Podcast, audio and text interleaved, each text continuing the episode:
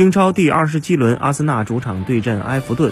奥巴梅扬、梅开二度，恩凯蒂亚破门，卡尔福特勒温和理查利松为埃弗顿进球，阿森纳三比二战胜埃弗顿，获得两连胜后积分榜升到第九名。阿森纳近六战埃弗顿仅克服一场，其余五战四胜一平。阿森纳近二十五个主场对阵埃弗顿取得二十一胜四平，保持不败。